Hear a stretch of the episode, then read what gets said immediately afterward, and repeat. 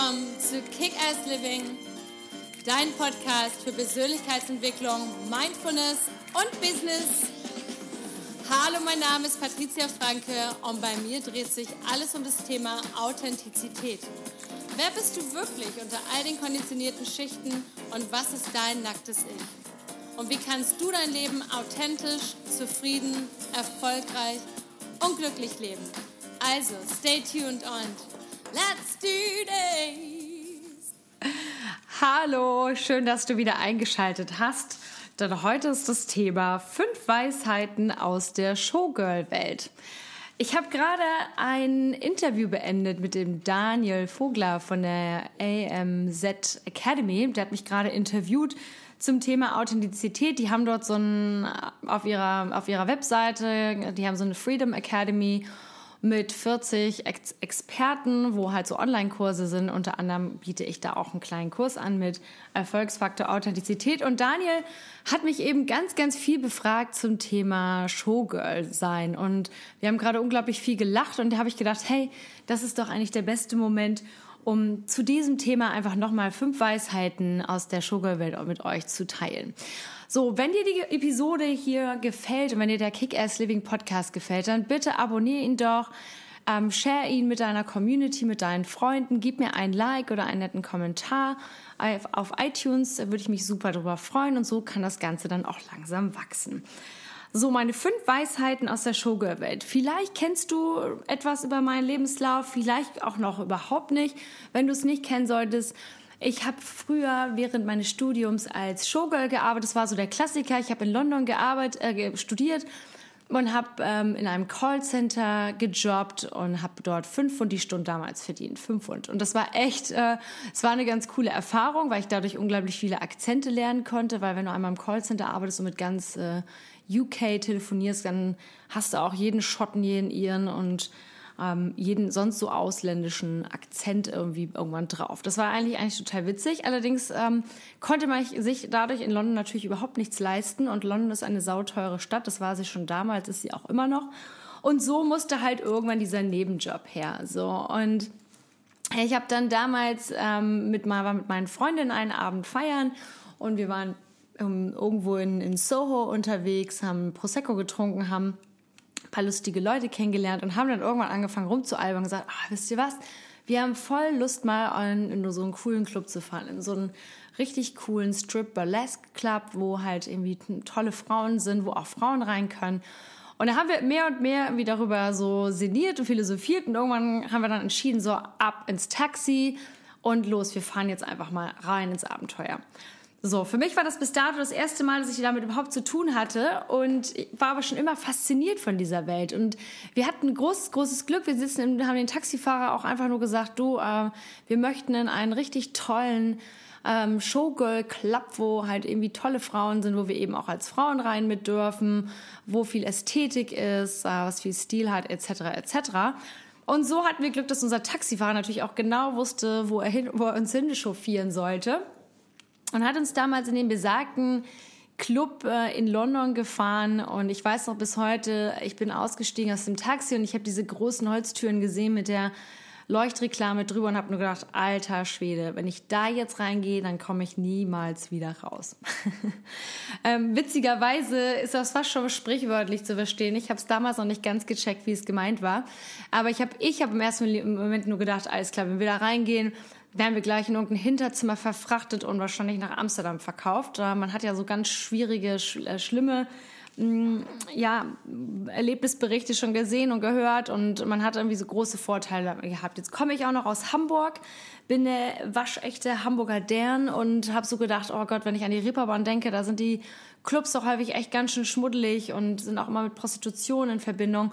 Und so war mir schon, war mir schon relativ mulmig, als wir vor diesem Club standen. Auf der einen Seite fand ich es total spannend und auch einfach diese Faszination, so zu sehen, wie Frauen sich einfach mit so viel Power und so viel Macht und so viel Ästhetik darstellen können. Und auf der anderen Seite eben halt auch ähm, natürlich ähm, Respekt vor dem doch leicht verruchten Milieu. Und so war es dann auch. Wir sind die Treppen, wir sind reingekommen. Äh, der, der Türsteher hat damals nur geschmunzelt. Ah ja, was wollt ihr denn hier? Okay, kein Problem.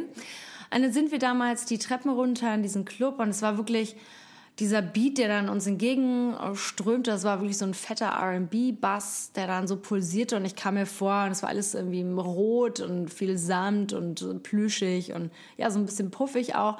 Wir sind halt die Treppen runtergestiegen und ich hatte wirklich das Gefühl, boah, das, der ganze Club vibriert und ähm, es fühlt sich an fast als, als wäre ich in irgendeinem Herzen drin. Also für mich klingt, klang, klingt jetzt vielleicht ein bisschen komisch, aber für mich klang das wirklich so, als wäre ich so dunkelrot, Musikbuff, dieses, dieses, uh, dieses, dieser Basssound.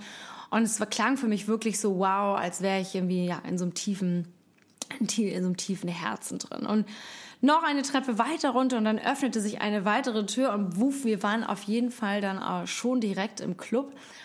Und dort bot sich einfach nur ein Riesenspektakel an. Also ich habe dort einfach nur, weiß nicht, Dutzende von halbnackten Frauen gesehen, die entweder ähm, ja, spärlich bekleidet oder eben in wundervollen Kostümen oder Kleidern oder Bikinis bekleidet waren oder eben halt auch halbnackt und zum Teil auch nackt. Und es war wirklich ein Riesenspektakel. Also ich kam mir wirklich vor wie, ja, wie bei einer Art Moulin Rouge und die Atmosphäre, die war elektrisierend, die Musik war toll, ähm, das Licht war super, die Frauen haben alle gestrahlt. Das war, also, ich war total fasziniert von der ganzen Situation und so muss ich da auch dagestanden haben, denn äh, meine Mitbewohnerin damals ähm, hat mich dann angestupst und gesagt, so hier, das, äh, du hast doch bestimmt hier mal das Lust, das Tanzbein zu schwingen. Und ich habe gesagt, niemals im Leben nicht.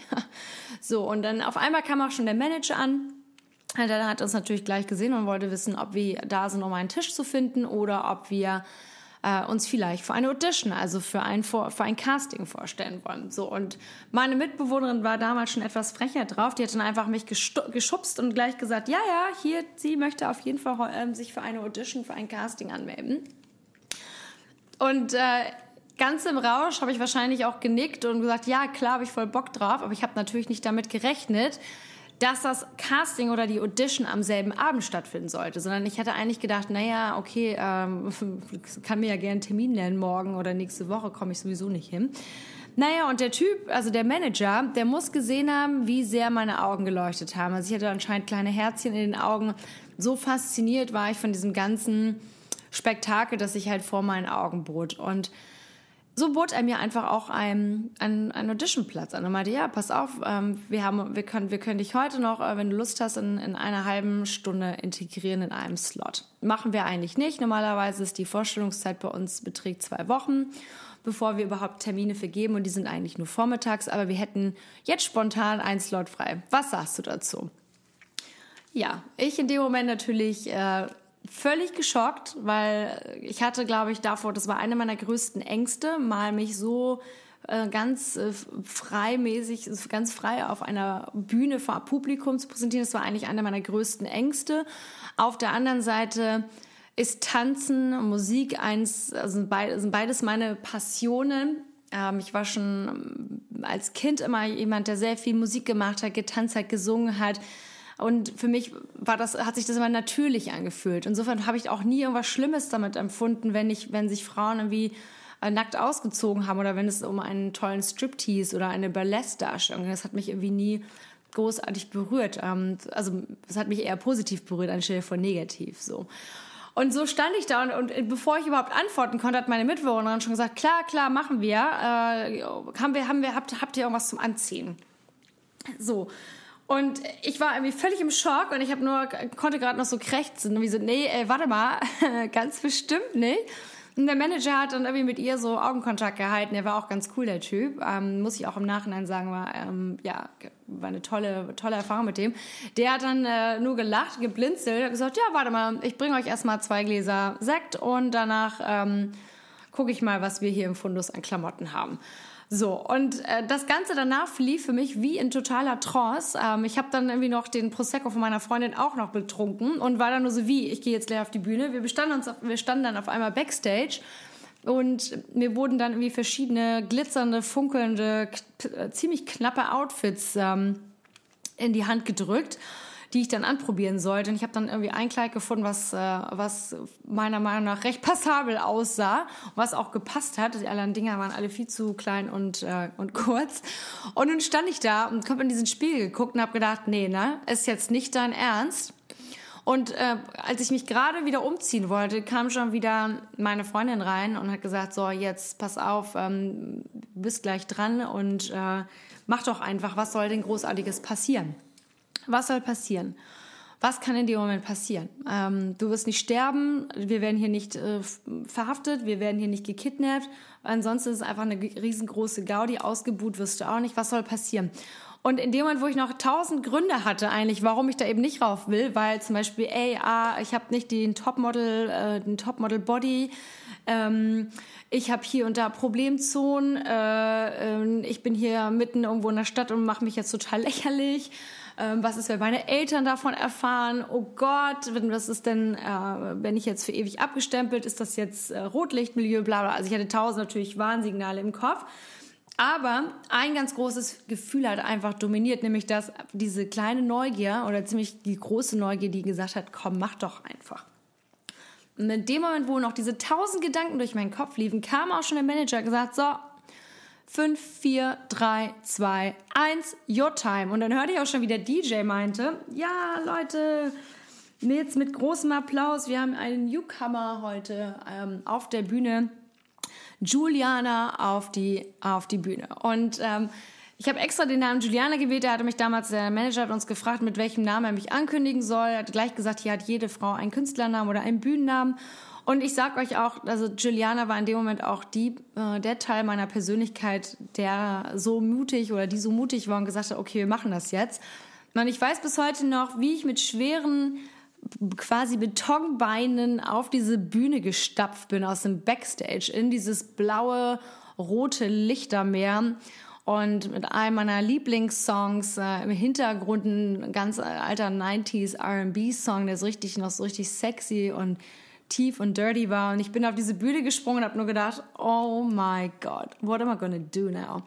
Und ähm, die Zeit, ich hatte nur zwei Songs, zu denen ich mich ein bisschen bewegen musste. Das Ziel war einfach nur mein Kleid fallen zu lassen, um mich dann topless auf die Bühne zu stellen und dann das Ganze möglichst, äh, ähm, ja, möglichst äh, grazil irgendwie noch so zu machen, um, um, bloß nicht von der Bühne zu fallen und nicht im Boden äh, in Schaum zu versinken.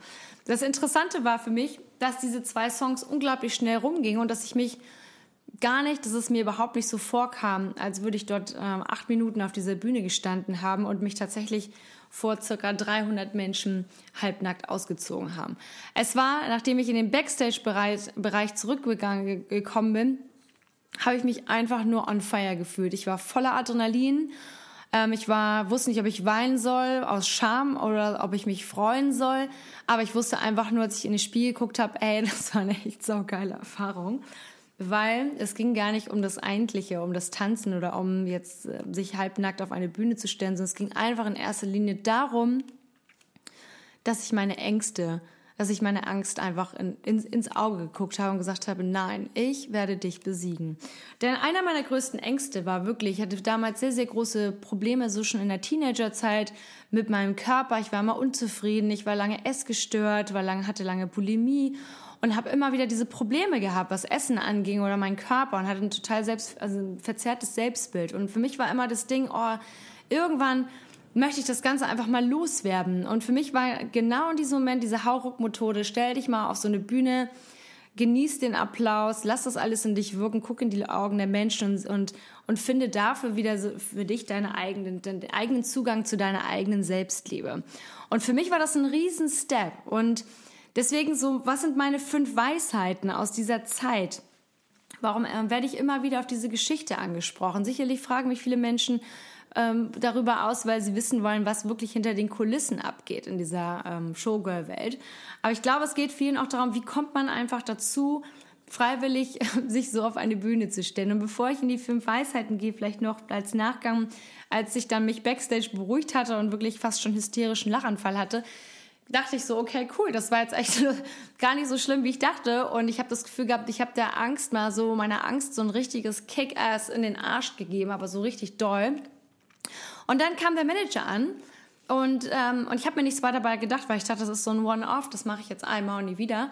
Und der Manager kam danach tatsächlich an und meinte, ey, ganz ehrlich, war das super für deine erste Performance. Hast natürlich viel zu schnell getanzt, aber das war eine super Performance. Warum hast du nicht Lust? Hast nicht Lust, ab morgen irgendwie mal den, den Club auszuprobieren für dich. Und da habe ich noch gesagt, klar, sicher. Ähm, habe natürlich gleich gesagt, nein, ich komme auf gar keinen Fall. Das ist für mich, äh, kommt für mich nicht in Frage, weil dann war natürlich wieder die Vernunft im Spiel, die gesagt hat, nein, um Gottes Willen, was sollen deine Eltern denken, was sollen alle Menschen in deinem Umfeld denken? Ähm, du wirst nie wieder ein normales Leben führen können. Oh Gott, wenn ich erstmal da reinfahre, reingehe, dann äh, äh, versinke ich in irgendeinem Rotlichtmilieu, Drogen, Prostitution, was ich, was ich mir dann natürlich gleich vorgestellt habe. Und ich bin dann nach Hause gegangen mit meiner Mitbewohnerin. Wir haben noch gefeiert. Wir sind danach wieder nach Soho, haben noch irgendeinen Club lange getanzt. Und ich bin nach Hause und ich konnte die ganze Nacht nicht schlafen, weil ich so aufgeregt war. Weil ich die ganze Zeit habe ich dieses Gefühl gehabt, dieses Pulsieren in mir gespürt, wo was in mir so die ganze Zeit gerufen hat, mach es doch einfach. Probier es einfach aus. Mach es. Es ist was Gutes, es ist nichts Schlechtes. Mach es mal für dich. Und so kam es dann auch, dass ich den nächsten Abend einfach gesagt habe, okay, ich gehe da jetzt einfach mal hin und guck mal, wie es wirklich ist, als Showgirl zu arbeiten, acht Stunden in so einem Club. Das heißt, man hat eine Rotation, man ist, wird irgendwie einmal die Stunde aufgerufen oder zweimal, geht auf der Bühne tanzen und kann danach einfach für Bühnenshows gebucht werden auf einer separaten Bühne. Das Ganze war unglaublich ästhetisch, ein toller Club, sehr, sehr ja, High-Class-Klientel ähm, ähm, waren sogar, wie gesagt, Showgirls ähm, aus verschiedenen Ländern, die angereist sind, die dort ihre Shows gemacht haben. Also es war wirklich unglaublich spannend. Und ich habe gedacht, okay, ich versuche das einfach mal einen Abend. Vielleicht komme ich ja mit nichts nach Hause, weil man verdient dort wirklich nur das, was man, was man als Tipp bekommt auf der Bühne oder wenn man für, für so einen Tanz gebucht ist. Man bekommt von dem Club kein Gehalt und ich habe einfach gedacht, okay, let's try it. Und dieser erste Abend war auch wieder der zweitbeängstigendste Moment, glaube ich, meines Lebens. Ähm, aber auch der verlief unglaublich gut und unglaublich positiv, weil ich unglaublich tolle Frauen kennengelernt habe, die mich dort unterstützt haben. Und weil ich gemerkt habe, dass es mir einfach total Spaß bringt, mich auszuleben, meine Weiblichkeit, ähm, meine Passion des Tanzen, äh, der Performance und ich habe es ich hab's einfach mehr und mehr lieben gelernt. Und am Ende des Abends, als ich dann in meinen Geldbeutel geschaut habe, habe ich gedacht, oh, das ist ein bisschen mehr als die fünf und die Stunde, die ich vorher im Callcenter verdient habe. Das äh, macht doch dann ja noch doppelt so viel Spaß. Und so, so war es dann auch, dass ich ähm, fünf Jahre lang äh, in dieser Industrie gearbeitet habe. Ich war dann, habe zwar dann immer noch einen regelmäßigen Job dazu gehabt, aber habe eigentlich immer ein, zwei oder dreimal die Woche noch getanzt bin damit einmal um die Welt gereist, später mit einer Showgirl-Truppe äh, Truppe und habe dann auch noch lange in Australien gelebt und dort auch noch eine Zeit lang als Showgirl getanzt und möchte die Zeit bis heute nicht mehr missen, denn sie hat mir eben diese fünf Weisheiten mitgegeben für mich. Also das erste ist wirklich diesen Mut zu haben, einfach mal sich seinen Ängsten zu stellen. Also wirklich den Mut zu haben, was ist deine größte Angst? Ähm, was, was ist sie? Was ist, hast du Angst davor, vor anderen Menschen zu sprechen? Ähm, hast du mal Angst, vielleicht jemanden zu konfrontieren in deinem Leben? Hast du Angst davor, wenn es dir vielleicht mal wirklich gut geht? Es gibt äh, tausend verschiedene Möglichkeiten, den wirklich mal den Mut zu haben, dieser Angst ins Auge zu gucken und sie am Ende auch wirklich in den Allerwertesten zu treten mit einem fetten Kick-Ass und wirklich zu sagen, so, ähm, es reicht jetzt.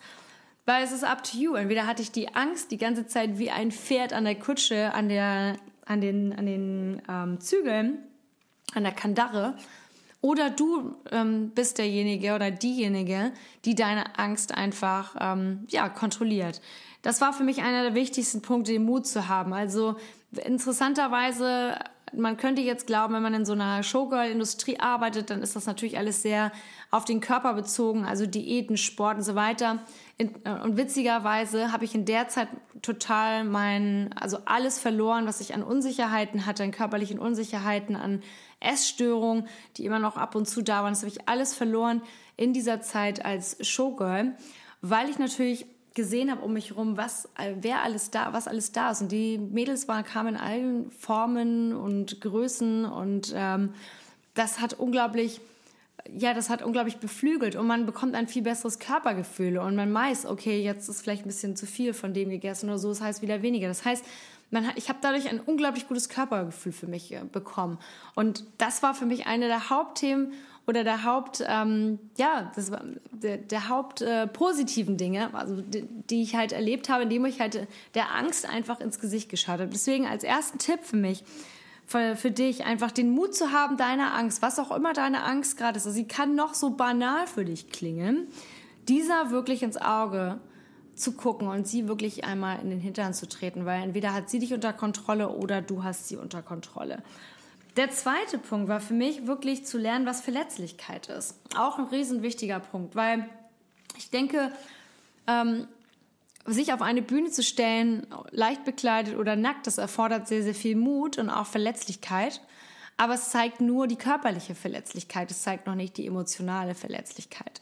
Denn wenn wir uns emotional verletzlich machen, dann wird das Ganze erst richtig, richtig dramatisch für uns und aber der, dem, äh, dementsprechend auch richtig befreiend. Und in dem Moment, wo ich angefangen habe, mich nackt auf eine Bühne zu stellen, habe ich gemerkt, dass ich mich halt auch viel mehr emotional nackt machen muss, um einfach freier zu werden von meinen Ängsten, von ja, meinen Konditionierungen, von allen diesen Sachen, die mich behindern, um wirklich authentisch, also wirklich mein Glück zu leben, meine Authentizität, meine Wahrhaftigkeit zu leben. Insofern war genau eben dieser Schritt, die, den Mut zu haben, die Angst zu überwinden, der folgte danach in den zweiten Punkt Verletzlichkeit. Und das passiert, sobald wir uns eben einer Angst einfach ja, stellen. Dann werden wir, werden wir nämlich verletzlich und damit, damit trainieren wir unsere Verletzlichkeit und sehen sie als etwas Schönes an und sehen, dass es einem etwas Befreiendes ist, was uns dann egal ist, was andere Leute über uns denken oder ähm, was sie zu uns sagen, sondern dass wir einfach so sein können, wie wir sind. Und das ist gut, dass wir uns selber so lieben durch diese Verletzlichkeit. Selbstliebe, sehr, sehr wichtiger Punkt, der auch dadurch entsteht. Denn man muss sich nicht extra als Showgirl auf eine Bühne stellen, obwohl ich empfehle das allen Frauen einfach mal, weil es ein echt saugeiles Gefühl ist und ähm, weil man auch als Frau unglaublich viel für sich ähm, da lernt, da komme ich nämlich auch schon zum dritten Punkt, nämlich seine Weiblichkeit zuzulassen.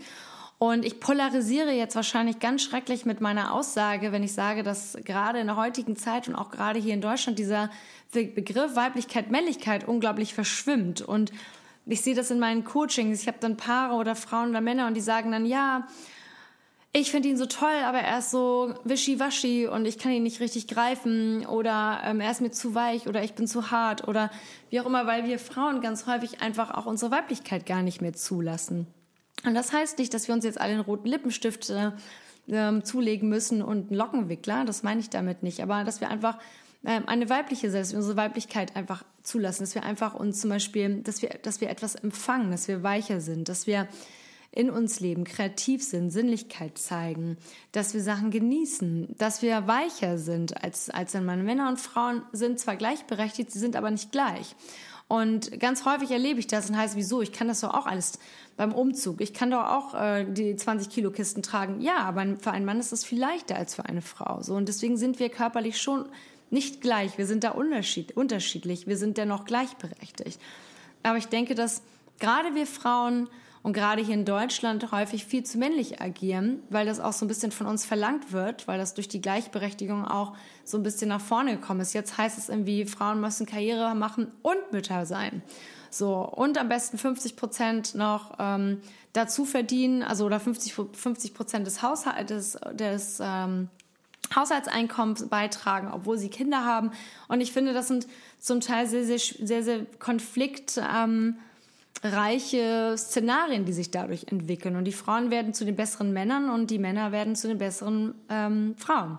Und ich habe das auch gerade in meiner, in meiner Zeit in, im Vertrieb, in der Konzernwelt erlebt. Das ist unglaublich krass, wie, wie dann Frauen in Führungspositionen immer wahnsinnig hart wurden und wahnsinnig äh, ja, dominant aufgetreten sind, obwohl sie doch mit ihrer Weiblichkeit, also auch mit einer viel weicheren Art, hätten dominieren und äh, führen können, ohne dass es ähm, gleich irgendwie so mit so einer Hauruck-Geschichte ist. Das heißt für mich, wenn man den Mut hat, sich seinen Ängsten ähm, zu stellen, dann wird man automatisch auch verletzlich, dann konfrontiert man sich mit seiner Verletzlichkeit und vielleicht dann in dem Fall, in dem Bereich, wo man auch unterwegs ist, vielleicht mit seiner Weiblichkeit und Männlichkeit. Ich kann es halt, wie gesagt, allen Frauen empfehlen, und natürlich auch euch allen Männern, die heute zuhören, ähm, also sich wirklich mit diesem Thema auseinanderzusetzen. Das wird sicherlich noch ein, eine, eine Podcast-Folge zu dem Thema, weil gerade im Dating-Bereich entstehen dadurch solche Konflikte, wenn, wenn man vorher nicht irgendwie weiß, welche Hauptrolle man irgendwie spielen will. Ist man mehr weiblich oder mehr männlich? Dann zieht man halt eben dementsprechend das, das, ähm, das andere Paar von sich an. Aber dazu in der nächsten Podcast-Folge. Und als vierten Punkt jetzt, ähm, was ist so die Weisheit draus? Bewusst in sich hineinzuhören. Ich hatte es ja schon kurz erwähnt in meiner Story. Also ich, ich habe auf der einen Seite dieses Brennen gehabt in mir, dieses, mein kleines Herz ist fast zerplatzt. Ja, es war so voll so, oh, ich es so cool, was die da machen. Und die haben so viel Power, die Frauen. Und ich war so verliebt. Ich war so, wow, das will ich auch können. Also auch das, was ich in meinem Kick-Ass Workbook immer sage, was ihr euch übrigens runterladen könnt auf www.patriziafrank.com ähm, wo ich immer sage, wow, das will ich auch können. Wenn du so einen Moment hast, wo du irgendwen siehst und sagst, oh, das will ich auch können, dann brennt irgendwas in dir, was noch nicht ganz ähm, ready ist, was unbedingt raus will. Und dann liegt es an dir, dieses, da die Tür zu öffnen und zu sagen, ja, let's do it, why not, let's do it. Also wirklich bewusst in sich hineinfühlen und das, was im Kopf kommt, und diese ganzen Risiken, die man abwägen kann. Also ich sage mal, na klar, wenn man jetzt vom Hochhaus springt in einem Wingsuit und die, die Chancen 50-50 sind, dass man am, am Ende unten ankommt heil, dann ist das für mich ja, lebensmüde. Aber wenn man jetzt Risiken abwägen kann und was soll in einem passieren in dem Moment? Ich habe mich dann wirklich äh, darauf be bezogen, dass ich wusste, okay, was soll mir denn jetzt passieren? Im schlimmsten Fall lacht mich das Publikum aus oder ich bekomme keinen Applaus oder alle gucken angewidert weg oder wie auch immer. Ähm, aber am Ende, was soll mir sonst Schlimmes passieren? Also ich gehe dort nicht raus und, und sterbe. So, und ich glaube, das ist, das ist diese, diese Angst vor den Dingen, dass man die einfach manchmal ein bisschen locker macht. Und das ist auch wie so ein Muskel, wenn man das öfter trainiert, wird es dann einfacher. Und ähm, als letzten Punkt, wie gesagt, einfach mal machen. Einfach mal machen. Wirklich sich vorher zu überlegen, was ist das Risiko? Ich habe nämlich den vierten Punkt schon eigentlich mit dem fünften verbunden. Also was ist das Risiko da wirklich hinter? Ist das für mich lebensgefährlich oder steht, entsteht dieses Szenario nur in meinem Kopf? Also nochmal, Nummer eins, Mut, sich wirklich der Angst, äh, der, Angst zu stellen, ihr wirklich in den Hintern zu treten, dann ist es up to you. Lässt du die Angst kontrollierst, lässt du dich durch die Angst kontrollieren, bist wie ein Pferd an der Kandare, an den Zügeln, oder hast du die Angst im Griff?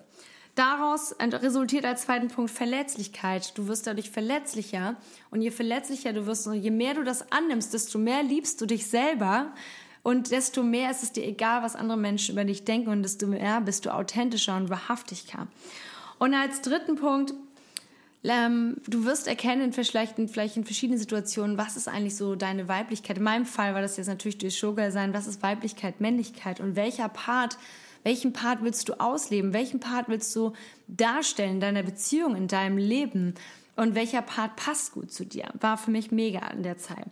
Und als vierten Punkt bewusst in sich hineinzuhören. Was ist das kleine Herz, was da brummt? Was sagt es dir so? Ähm, was, was, spürst du? Spürst du Aufregung oder spürst du Unwohlsein? Hast du Druck auf, auf der Brust vielleicht? Oder bist du einfach mega, mega aufgeregt? Merkst du, dass es das Richtige ist? So ganz wichtig, dann sich hineinzuführen. Und als fünften Punkt einfach mal machen lassen und einfach, also einfach mal machen und einfach mal das Risiko abwägen. Kann ich, wenn ich das mache, daran sterben oder kann, oder ist das einfach nur ein, ein Szenario, was ich mir im Kopf kreiere? Ganz, ganz wichtig. Und die meiste Angst bei uns entsteht im Kopf. Wenn es nicht wirklich sowas ist wie aus dem Flugzeug springen ohne Fallschirm, dann ähm, ist die Angst meistens, die wir uns selber ähm, ja, inszenieren, viel größer als das, was es wirklich dahinter steckt. So, und jetzt hoffe ich, dass ich dich mit meinem kleinen ähm, Exkurs hier in die Showgirl-Welt etwas inspirieren konnte. Wenn dir die Episode gefallen hat, dann abonniere doch bitte meinen äh, Kanal, like mich, gib mir einen Kommentar oder guck doch mal bei Instagram vorbei at patriziakickass oder auf meiner Webseite www.patriziafranke.com.